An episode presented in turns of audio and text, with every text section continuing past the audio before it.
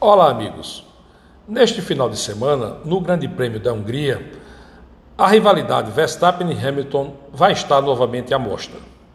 Tudo o que aconteceu em Silverstone pode ser um instrumento de vingança que o Verstappen deveria usar, mas eu não acredito. Verstappen é jovem e tem a cabeça vitoriosa.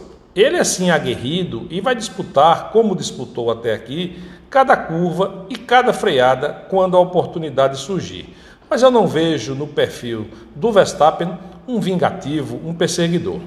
Quanto ao Hamilton e os seus sete títulos mundiais incontestáveis com seu talento e sua rapidez, não precisava ter feito aquela manobra lá na Inglaterra. Tudo isso coloca uma pimenta adicional para o Grande Prêmio do próximo domingo. Sem contar que a Ferrari vem muito rápida correndo por fora. É bom lembrar que o outrora muito travado circuito de húngaro ring, hoje já não é mais tão travado assim e permite alguns pontos de ultrapassagem. O Daniel Ricardo, que agora está na McLaren, é tido como grande mestre de achar locais de ultrapassagem em húngaro ring. Eu não deixaria de fora desta lista o Fernando Alonso, bicampeão mundial, multitalentoso, que tem mostrado no seu retorno à Fórmula 1 que não perdeu em nada a magia de guiar um carro da Fórmula 1.